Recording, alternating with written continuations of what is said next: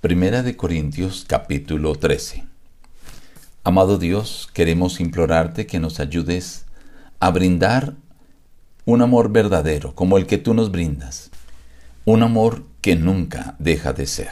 Te lo agradecemos en el nombre de Jesús. Amén. Reciban el abrazo de su amigo el pastor Juan Emerson Hernández y la invitación a meditar hoy en un maravilloso capítulo. El capítulo 13.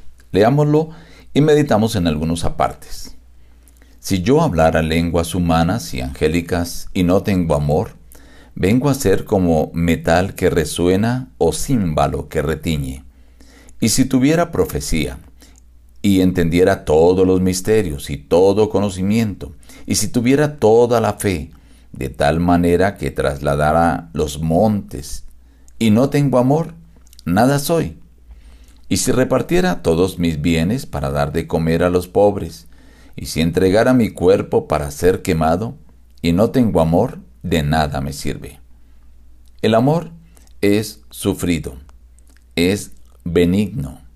El amor no tiene envidia.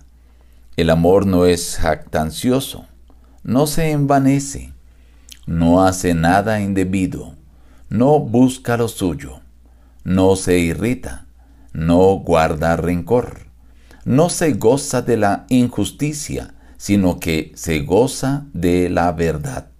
Todo lo sufre, todo lo cree, todo lo espera, todo lo soporta. El amor nunca deja de ser. Pero las profecías se acabarán, cesarán las lenguas, y el conocimiento se acabará. En parte conocemos y en parte profetizamos.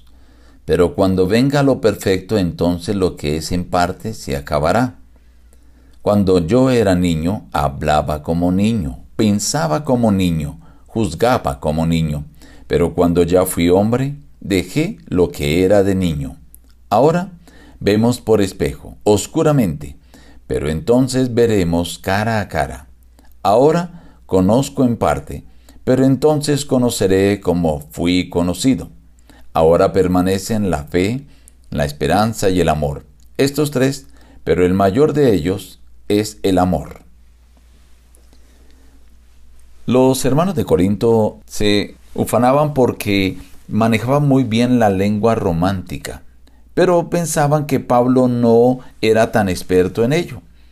Así que Pablo dice, si yo hablara lenguas humanas o aún angélicas, pero no tengo amor, vengo a ser como metal que resuena o címbalo que retiñe. Luego el apóstol menciona con relación a los dones que él había calificado como los primordiales. Está el de la profecía y dice, si yo tuviera ese don, o aún si yo entendiera todos los misterios, tuviera todo el conocimiento y tuviera la fe de tal manera que pidiera que un monte se pasara al corazón de la mar y eso lo hiciera, y también hace referencia a si yo llegase a dar de comer a los pobres y diese aún mi cuerpo para ser quemado, pero no tengo amor, de nada me sirve. El apóstol entonces encierra ese camino mucho más excelente que ahora le quería mostrar a los hermanos de Corinto, era con relación al amor. El amor no es solamente una definición de una palabra, sino que es una cualidad que Dios deseaba que permeara la iglesia de Él, porque es una característica de Cristo Jesús.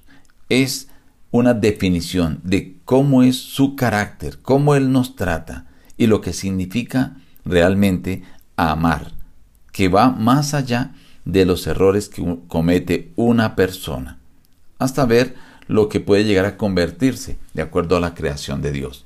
Así que empieza a definir lo que es el verdadero amor. En esta definición menciona siete cosas negativas. No tiene envidia, no es jactancioso, no se envanece, no hace nada indebido, no busca lo suyo, no se irrita, no guarda rencor, no se goza de la injusticia. Pero menciona también siete cosas positivas es sufrido, es benigno, se goza de la verdad, todo lo sufre, todo lo cree, todo lo espera, todo lo soporta, nunca deja de ser. Bueno, esto es una definición del verdadero amor. Es un amor que, dice el apóstol, puede durar la fe, la esperanza y el amor, pero de esos tres el amor es el que verdaderamente existirá hasta el fin. Es la característica del amor de Dios hacia sus hijos. Este es un amor incondicional. Podríamos llegar a decir que se asemeja al amor ágape, que es el amor que Dios tiene por su pueblo. Y es el amor que Dios quiere que tú y yo tengamos por nuestro prójimo. Un amor que realmente sea verdadero. Un amor que nunca deje de ser. La invitación entonces que deja el capítulo en el día de hoy es para que tú puedas brindar amor a quienes te rodean, amor a Dios, pero que sea un amor verdadero, un amor que llene estas cualidades y características que menciona el capítulo de hoy, un amor que nunca deje de existir. Nos despedimos diciendo busca a Dios en primer lugar cada día y las demás bendiciones te serán añadidas. Que Dios te bendiga.